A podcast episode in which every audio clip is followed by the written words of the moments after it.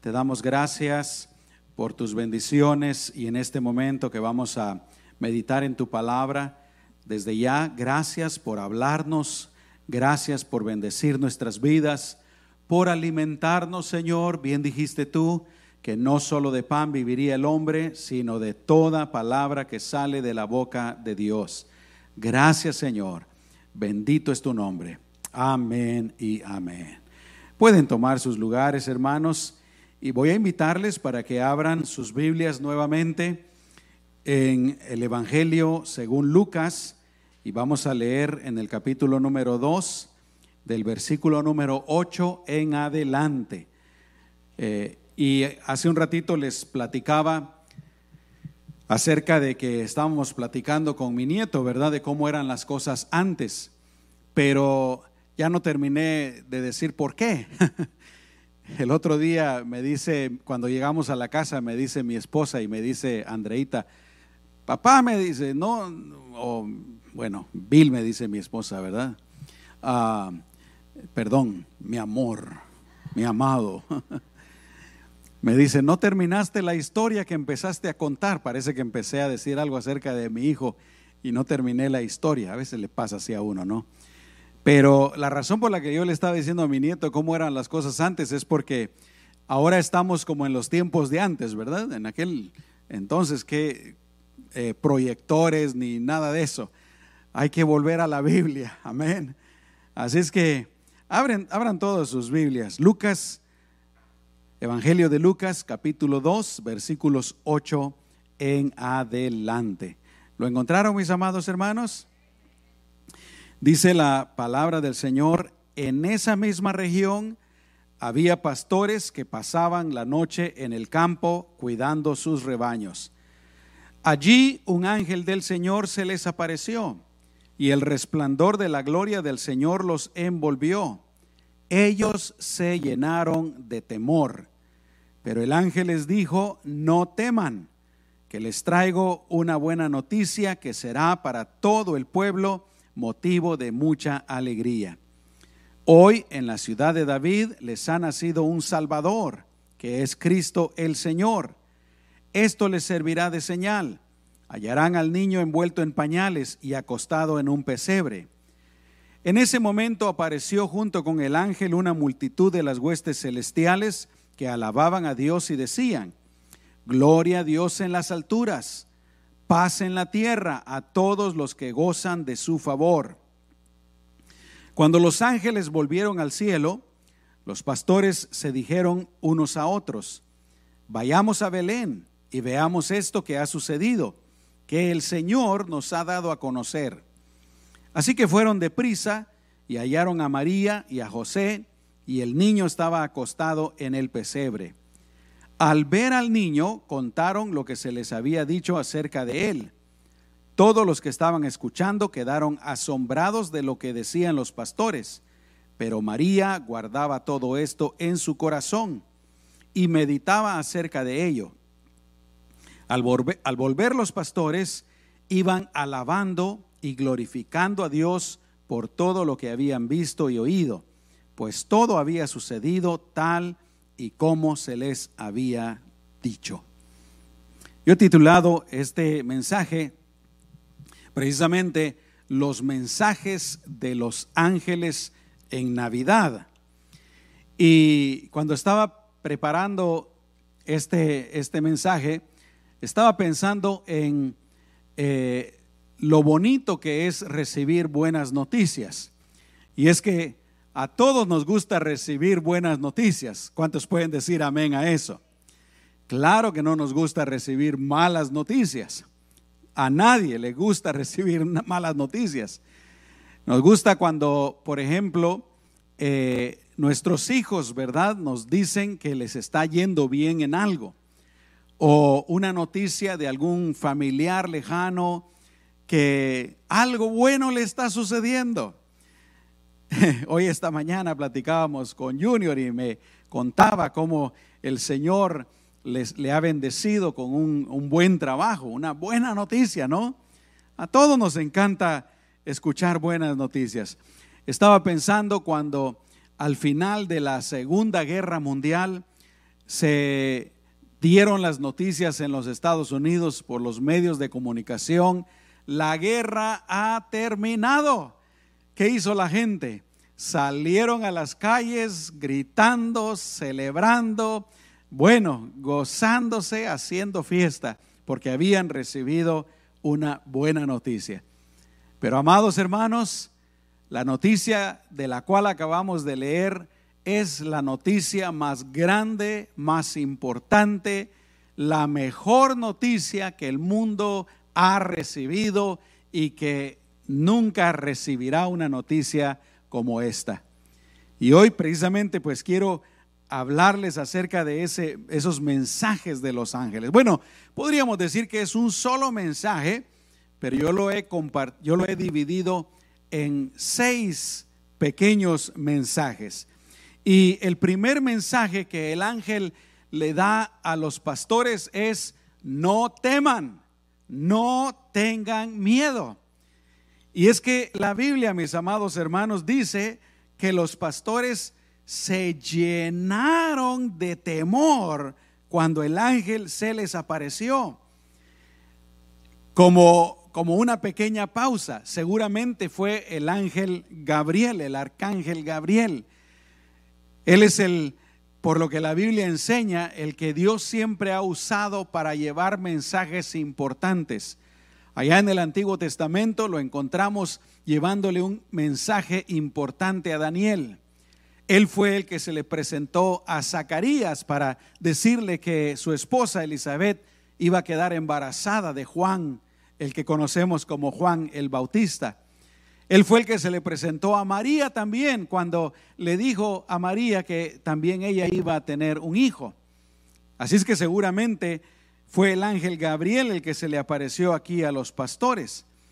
Pero la Biblia no nos dice qué forma o qué, aparece, o qué parecer tenía el ángel Gabriel cuando se le presentó a estos pastores.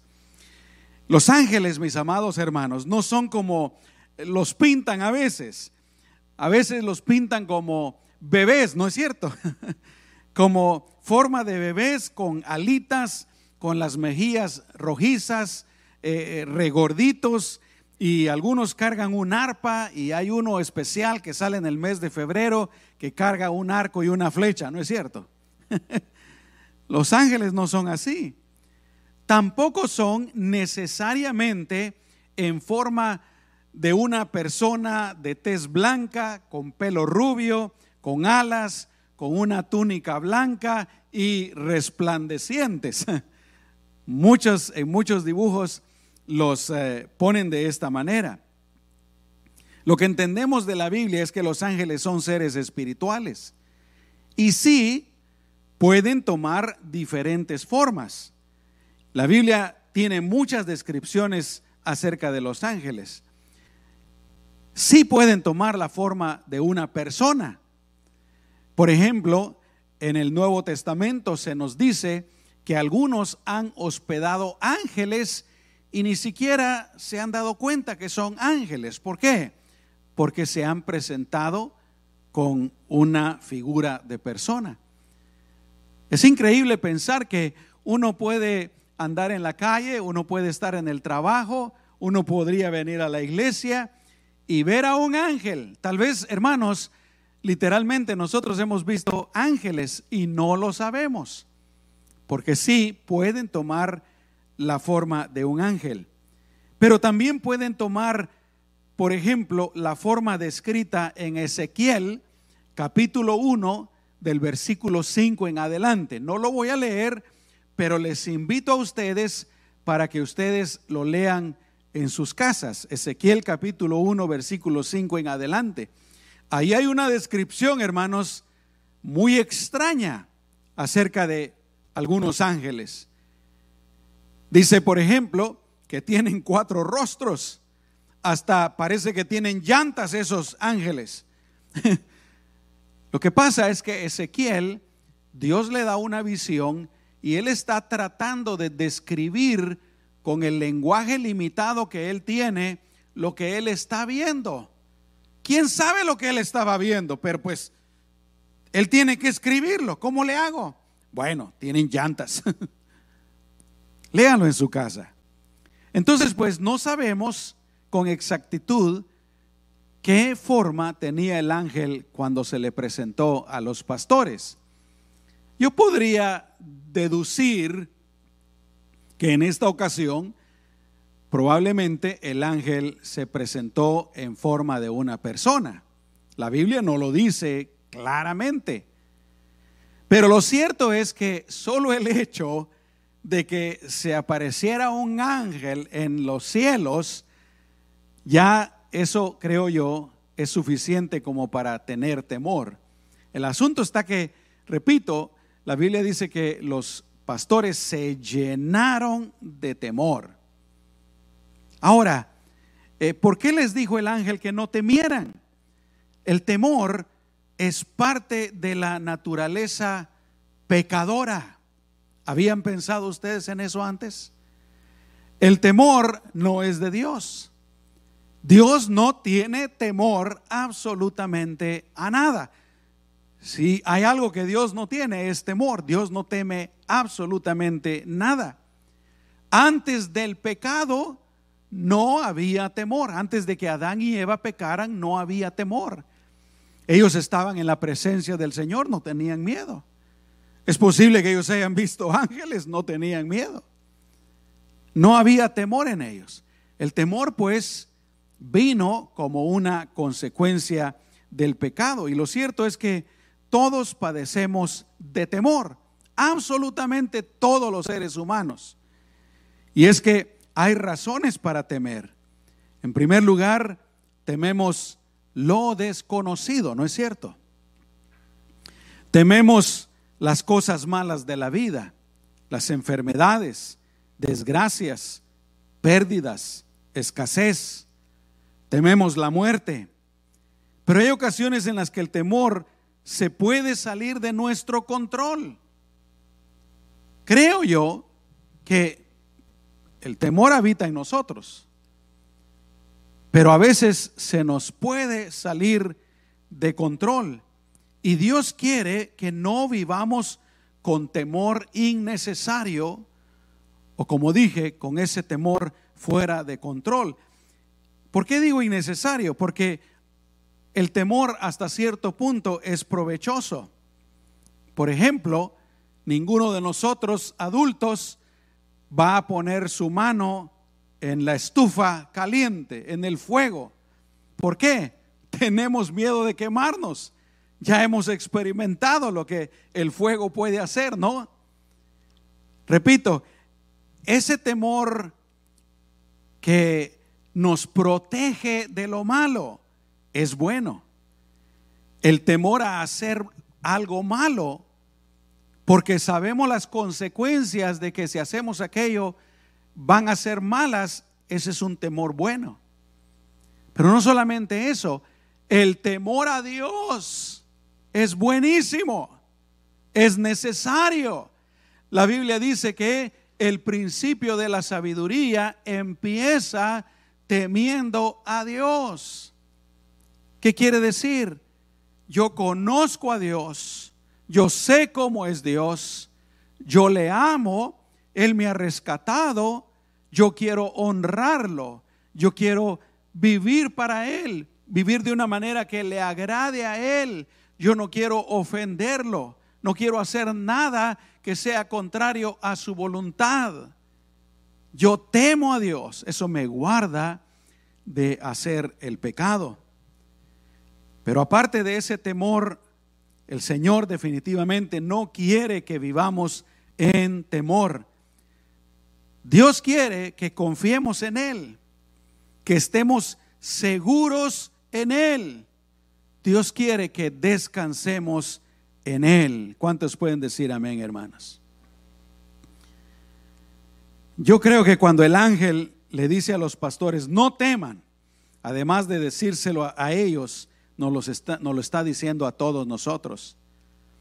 Isaías capítulo 41, versículo 10, Dios te dice, no tengas miedo, porque yo estoy contigo. No te desanimes, porque yo soy tu Dios. Yo soy el que te da fuerzas y siempre te ayudaré, siempre te sostendré con mi justicia de mi mano derecha. Hermanos, eso nos recuerda cómo nuestra confianza muchas veces la quitamos de Dios y la ponemos en nada. Y ahí viene el temor. A veces ponemos nuestra confianza en nada, hermanos. en nada. Y empezamos a temer. ¿Qué va a pasar con el resto del año? ¿Qué va a pasar en el 2022? ¿Qué tal si pierdo mi trabajo? ¿Qué tal si esto sucede? Si se muere mi esposo o mi esposa. ¿Qué tal si empezamos a temer? Pero cuando confiamos en Dios, hermanos, y nos recordamos de la palabra de Dios, yo no tengo miedo. ¿Por qué? Porque Dios está conmigo. No me voy a desanimar. Él es mi Dios. Él me da fuerzas. Él prometió que siempre me ayudará, que siempre me sostendrá. No voy a tener miedo. Mi confianza está en el Señor. Mi confianza no está puesta en mí. Mi confianza no está puesta en la compañía donde yo trabajo, en mi empleador. Mi confianza no está en los Estados Unidos. Mi confianza no está en mi cónyuge. Mi confianza no está en lo que está pasando en el mundo. Mi confianza está puesta en el Dios creador de los cielos y de la tierra, quien es inconmovible, la roca firme de mi salvación. No voy a tener miedo. El salmista dice, el Señor es mi luz y mi salvación. ¿A quién podría yo temer? Él es la fortaleza de mi vida. ¿Quién podría infundirme aliento? Romanos 8:31, ¿qué más podemos decir? Si Dios está a nuestro favor, nadie podrá estar en contra de nosotros. Yo quiero preguntarte, ¿hay algo que te está provocando temor en este día? O en este tiempo, yo te animo para que confíes en el Señor. Su amor echa fuera todo el temor, dice la Biblia. El apóstol Juan dijo, inspirado por el Espíritu Santo, en el amor no hay temor, sino que el perfecto amor echa fuera el temor.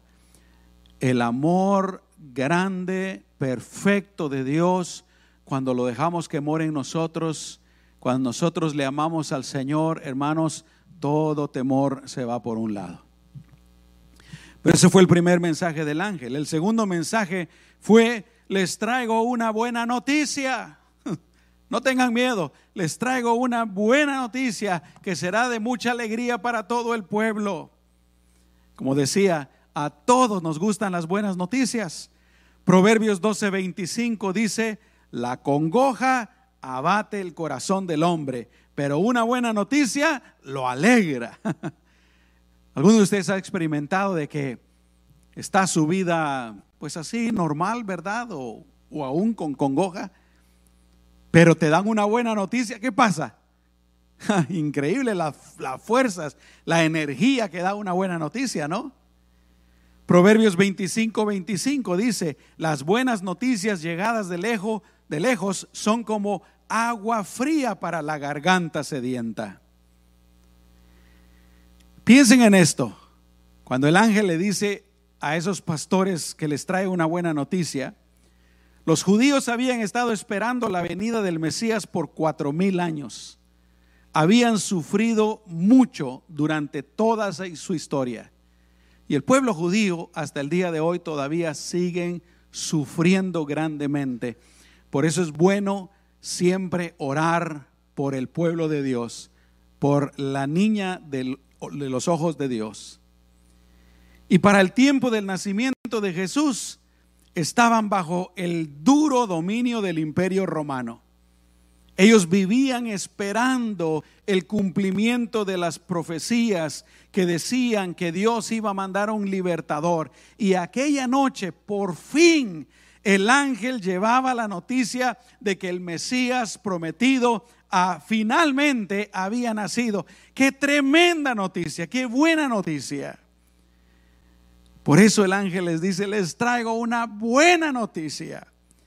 Pero mis amados hermanos, esa buena noticia no era solo para los judíos, sino para todo el mundo. El mensaje del Evangelio es la buena noticia de parte de Dios. La noticia de que Dios estaba enviando a su Hijo para dar su vida en rescate por toda la humanidad. Por eso dice la palabra del Señor, porque de tal manera amó Dios al mundo que ha dado a su Hijo unigénito para que todo aquel que en Él cree no se pierda, sino que tenga la vida eterna. Aleluya. No hay mejor noticia que la noticia del Salvador, hermanos. Esta Navidad, yo creo que podemos gozarnos con la noticia más grande, como decía, dada a la humanidad y también debemos de compartirla con todos los demás. No teman, les traigo una buena noticia. El tercer mensaje, hoy les ha nacido un Salvador. Literalmente el mensaje del ángel decía, hoy en la ciudad de David les ha nacido un Salvador que es Cristo el Señor. ¿Por qué un Salvador, hermanos? Los judíos esperaban a alguien, esa, esas noticias de un Salvador, de un libertador. Ellos esperaban algo diferente, ellos esperaban a alguien que, que los exaltara aquí en la tierra. Alguien que hiciera algo más grande que lo que el rey David o el rey Salomón habían logrado con la nación de Israel. Ellos esperaban a alguien que los librara del dominio romano y los pusiera sobre todas las demás naciones y los enriqueciera. Pero el Salvador que Dios les mandó fue un Salvador diferente. Por eso yo creo que muchos se confundieron. Por eso los sacerdotes, los líderes religiosos miraban a Jesús y ellos no cuadraba el asunto en su cabeza. Este no puede ser el Mesías. Este no puede ser el Salvador. Mírenlo, hijo de un carpintero, una persona común y corriente. Mírenlo cómo anda vestido. Anda, anda entre los pecadores, los publicanos, las prostitutas. Este no puede ser el Salvador. Miren la gente con la que anda. Doce pelados ahí. Pescadores. Este no puede ser el No cuadraba el asunto. Pero la cosa, hermanos, es que el Salvador que Dios había enviado era un Salvador espiritual. Cuando Pilato estaba interrogando a Jesús, Jesús le dice, mi reino no es de este mundo. Mis amados hermanos, muchas veces ustedes me han escuchado decir, no nos aferremos a este mundo. Este mundo no es nada, hermanos. No es nada. Aquí estamos solo de paso. Para lo que nos debe de servir este mundo es para conocer a Jesucristo como nuestro Señor y Salvador para recibirlo en nuestro corazón, para vivir para Él, porque nos vamos a morir un día, seguro. Y más vale que hayamos conocido a Jesucristo para irnos al reino de los cielos. Nada de este mundo, mis amados hermanos, vale la pena que nos perdamos eternamente. Dice, mi reino no es de este mundo. Si mi reino fuera de este mundo, mis servidores lucharían para que yo no fuera entregado a los judíos, pero mi reino no es de aquí. A veces ni los discípulos entendían a Jesús, porque Jesús decía, voy a sufrir mucho, me van a crucificar, me van a matar. Repito, no cuadraba el asunto. ¿Qué onda? Nosotros estábamos esperando un gran líder militar. Estábamos esperando un gran líder político, social. Pero no, el Salvador que Dios mandó era un Salvador espiritual. Hermanos, las mejores cosas de este mundo no se comparan con las cosas espirituales. Las riquezas de este mundo, el poder, la fama, no son comparadas con las cosas que Dios nos ofrece.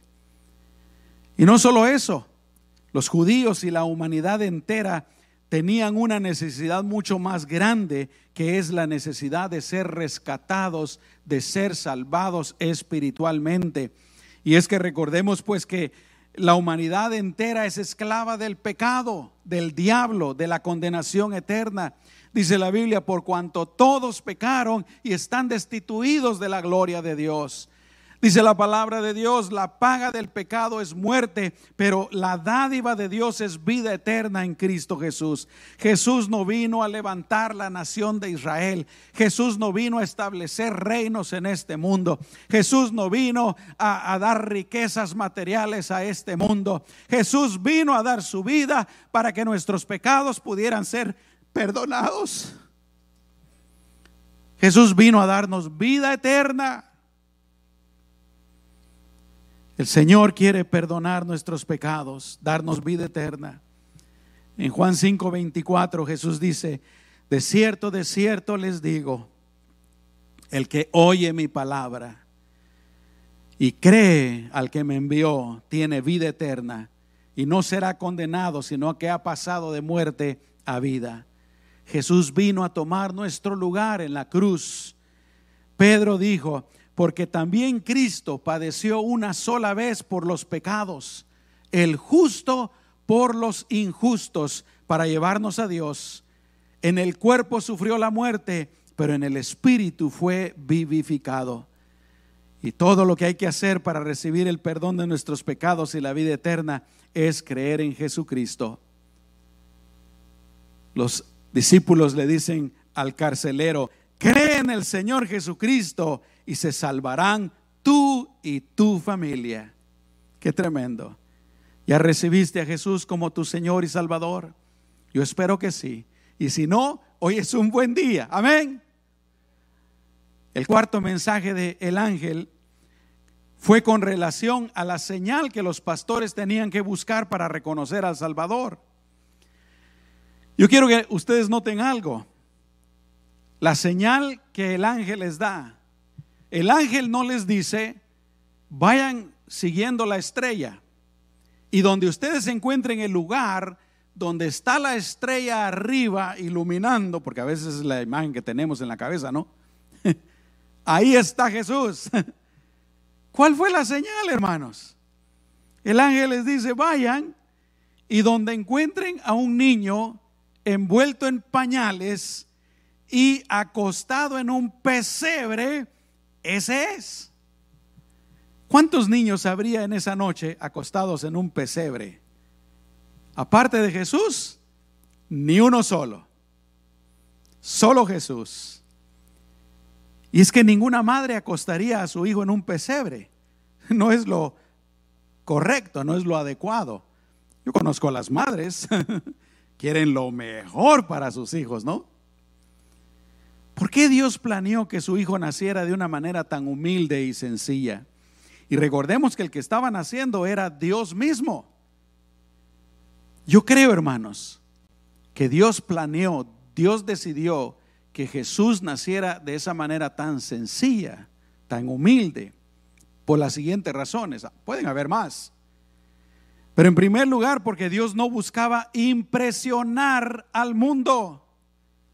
Dios no está en el negocio de impresionar a nadie. Dios no necesita impresionar a nadie, hermanos. Y menos con cosas materiales. Ahora, Dios sí nos impresiona, ¿no? Pero Dios nos impresiona con su amor, con su paciencia, con su bondad, con su palabra. Dios nos impresiona con la muerte y la resurrección de nuestro Señor Jesucristo. Pero Dios quería pues que los que creyeran en Él lo hicieran por fe y no por otras razones. Yo creo que también Jesús nació así porque como ya dije antes, Él no vino para ser el libertador militar y político de los judíos, sino para ser el salvador del pecado y de la condenación. En tercer lugar, yo creo que Jesús nació así porque Jesús no vino solamente para los ricos. Él, no vino solo para los poderosos, para los estudiados, para los grandes. El Señor vino para todos. Y en especial para los necesitados. Jesús dijo, bienaventurados los pobres en espíritu, porque de ellos es el reino de los cielos. Bienaventurados los que los que lloran, porque ellos recibirán consolación. Bienaventurados los mansos, porque ellos heredarán la tierra. Bienaventurados los que tienen hambre y sed de justicia, porque ellos serán saciados. Nunca nadie va a encontrar a Jesús si lo busca por las, por las riquezas, por la fama, por el poder. Pero si alguien lo busca arrepentido, pidiéndole perdón por sus pecados y con un corazón dispuesto, seguramente lo encontrará. Jesús en una ocasión dijo que había un hombre religioso, muy religioso, en el templo, orando hasta adelante, y decía, Señor, te doy gracias por todo lo que yo soy. Soy una persona muy buena. Diezmo, hago oraciones, hago esto, hago el otro. Y atrás en la iglesia había un hombre doblado, golpeándose el pecho.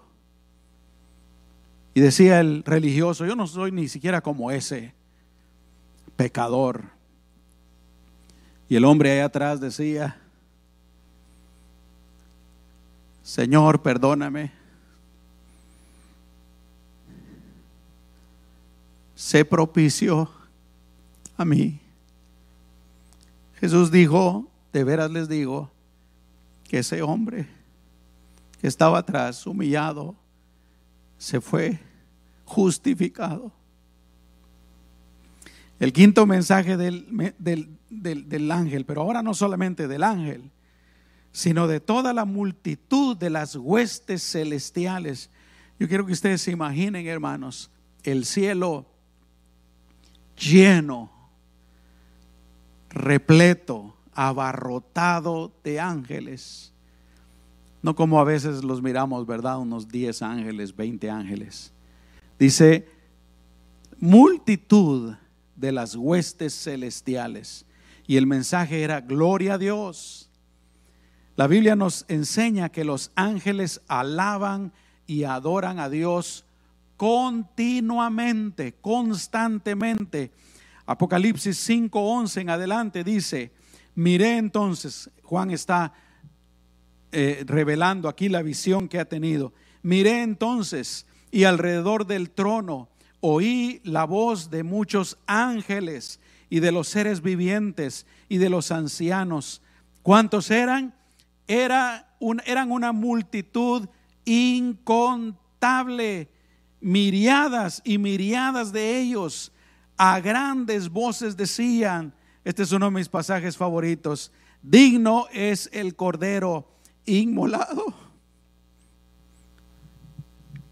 Es digno de recibir el poder y las riquezas, la sabiduría y la fortaleza, la honra, la gloria y la alabanza. Entonces oí que todo lo creado en el cielo y en la tierra y debajo de la tierra y en el mar y todo lo que hay en ellos decían al que está sentado en el trono y al Cordero sean dadas la alabanza, la gloria, el poder por todos los siglos de los siglos. No solo los ángeles, pero la Biblia dice que toda la creación completa alaba a Dios. Salmo 19 dice, los cielos proclaman la gloria de Dios, el firmamento revela la obra de sus manos. Un día se lo cuenta al otro día, ahorita el domingo ya le está contando al lunes. Dice, una noche se lo enseña a la otra noche, sin palabras, sin sonidos, sin que se escuche una voz. Su mensaje recorre toda la tierra y llega al último rincón del mundo en donde el sol pasa la noche. Y es que hermanos, recuerden el mensaje, gloria a Dios. Dios es el único digno de recibir toda la adoración, la alabanza, la exaltación. Nosotros debemos de alabar, exaltar y adorar a nuestro Señor continuamente. Yo quiero animarte para que tú eh, te acostumbres a adorar, a alabar, a exaltar a Jesucristo constantemente cuando te levantas durante el día, cuando te acuestas, cuando vas manejando, cuando estás trabajando. Y debemos de adorarlo solamente a Él, a nadie más, a nada más, solamente a Dios, al Padre, al Hijo, al Espíritu Santo, porque nadie más es digno. ¿Cuántos dicen amén? Aquella noche los ángeles daban la gloria a Dios por el regalo de Jesucristo para toda la humanidad. Los ángeles daban la gloria a Dios por cumplir sus promesas de dar el Salvador. Jesús es el regalo de Dios para todos los seres humanos y es el mejor regalo que uno pueda recibir. ¿Ya recibiste el regalo de Dios en Cristo Jesús? Y el último mensaje de los ángeles fue paz en la tierra a todos los que gozan de su favor. La versión a la que estamos acostumbrados dice, buena voluntad para con los hombres. Y es que Dios, por medio de Jesucristo, daría de su paz al mundo. Y la paz de Dios sabemos que no es como la paz de este mundo. Jesús dijo, la paz les dejo. Escuchen bien, la paz les dejo, mi paz les doy. Yo no, lo doy, yo no la doy como el mundo la da. No dejen que su corazón se turbe y tenga miedo. Hermanos, no nos confundamos. A veces nosotros queremos la paz del mundo y no la paz de Dios. Y la paz de Dios Jesús ya nos la dio. Amén. Podemos gozar de la paz de Dios en nuestras vidas, en nuestro corazón, todos los días. Y a veces no tenemos paz porque no andamos buscando la paz de Dios, sino que andamos buscando la paz del mundo. La paz del mundo depende de las circunstancias. Si estamos saludables, si tenemos dinero, si tenemos trabajo, si no hay problemas en la familia. De eso depende la paz del mundo, de las cosas materiales. Pero la paz de Dios depende de cosas intangibles. Y la paz de Dios, hermanos, la paz que Dios iba a dar radica principalmente en el hecho de que el hombre podría restablecer su relación quebrantada con el Creador por medio del sacrificio de Jesucristo. Ahí empieza la verdadera paz. Yo no sé si tú lo experimentaste, porque no quiere decir que todos tengamos que experimentarlo de esta manera. Pero yo recuerdo la noche en que al fin me rendí a Jesús. Ya el Señor me había andado buscando por mucho tiempo y yo me había resistido. Pero esa noche al fin le dije, Señor, sí, me rindo a ti, creo en ti, te recibo como mi Salvador y como mi Señor. ¿Cuál fue una de las cosas que primero experimenté, hermanos? Paz. Una paz maravillosa. Y la paz de Dios también la podemos recibir por las siguientes cosas. La paz de Dios viene del hecho de que ya no llevamos la carga del pecado. Otra cosa que experimenté esa noche que yo le rendí mi vida a Jesús fue que sentí que una gran carga se había levantado de mi, de mi vida. Una carga que yo había andado cargando. Era la carga del pecado. La paz como dije antes, también viene por la confianza que tenemos de que tenemos eh, nuestras vidas en las manos del Señor. La paz viene también de la confianza que tenemos vida eterna. ¿Cuántos dicen amén, hermanos? Por eso es que los cristianos, pues sí, le tenemos miedo, temor a la muerte, ¿no? No es que ya hoy nos querramos morir. Y especialmente no, no queremos sufrir cuando nos muramos. La muerte a veces trae sufrimiento, ¿no es cierto?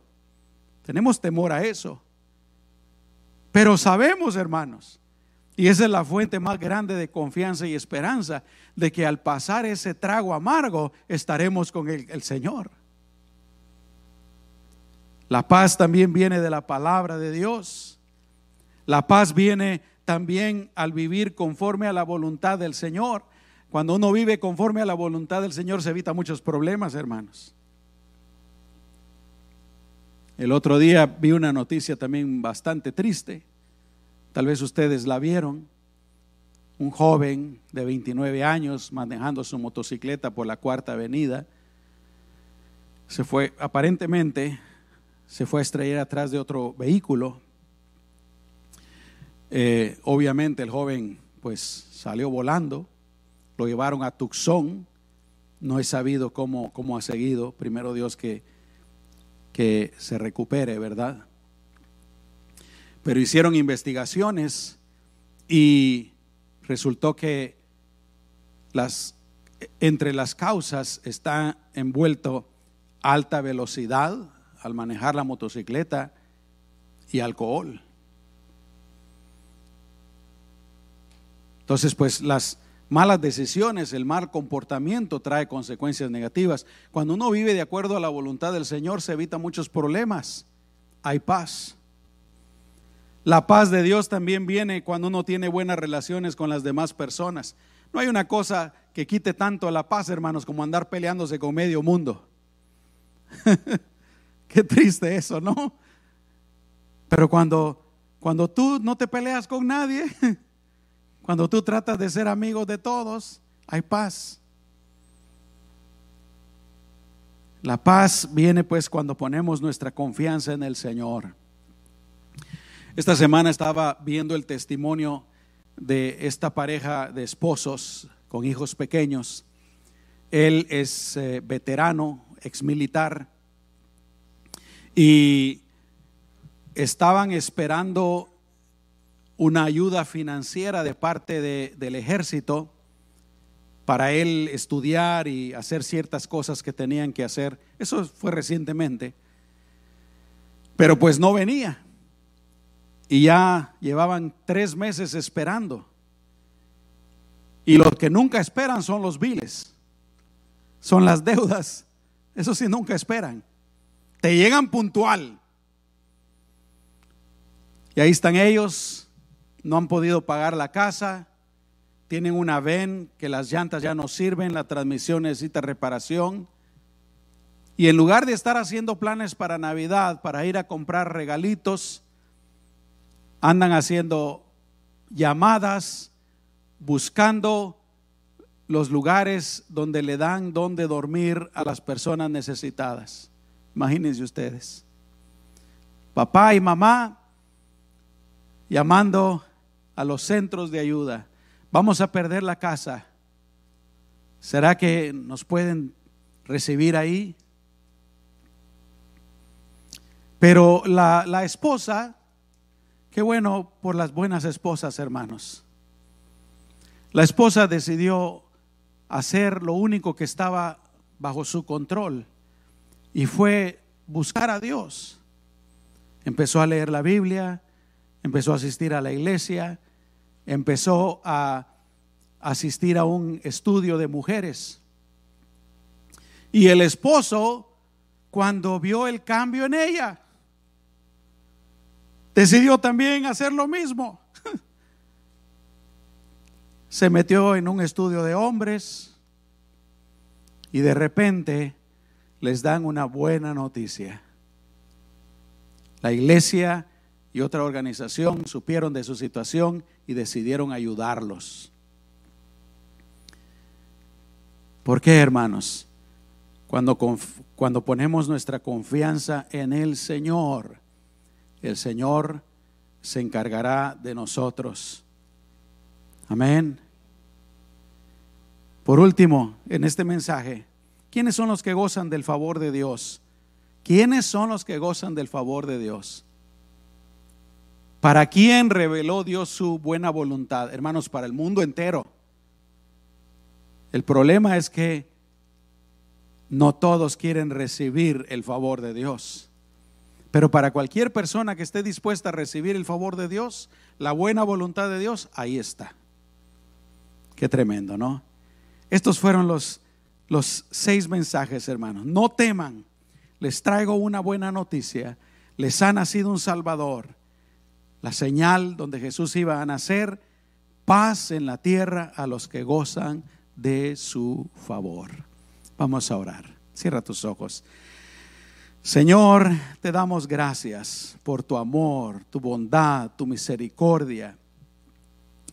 Gracias Señor porque cuando nos viste perdidos, lejos de ti, descarriados en pecado, no nos dejaste en esa condición.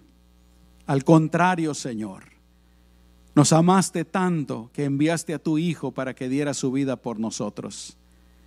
Te damos gracias, Señor en esta Navidad verdaderamente podemos celebrar, podemos alegrarnos en la mejor noticia que tú le has dado al mundo. Gracias Señor. Tal vez en esta Navidad no todo sea ideal. Tal vez no tengamos mucho dinero para decorar, para comprar regalos. Tal vez, Señor, estamos enfermos o hay alguien enfermo en nuestra familia. Tal vez hemos padecido una pérdida. Tal vez, Señor, hay escasez, yo no sé. Pero, Señor, verdaderamente hay buenas noticias. Y esas buenas noticias vienen de parte tuya. Gracias, Señor. Te damos toda la honra, toda la gloria y toda la adoración. Aleluya. Amén. Así como estás con tus ojos cerrados. Yo no conozco cuál sea tu situación en este momento, pero Dios sí la conoce. Y si me permites, yo quiero hacer una oración por ti. Amado Jesús, cuando tú viste al mundo, viste a un mundo necesitado, un mundo dolido. Y tú todavía el día de hoy, Señor, te compadeces y te dueles con aquellos que están pasando por dificultades. Señor, yo te pido si hay alguien en esta mañana entre nosotros que se encuentra en una situación así, te pido que le bendigas, que le fortalezcas, que escuches su clamor y respondas a su necesidad. Y sobre todas las cosas, Señor, dale paz, dale paz. En el nombre de Jesús. Y a ti te damos toda la honra y toda la gloria. Gracias, Señor. Amén y amén.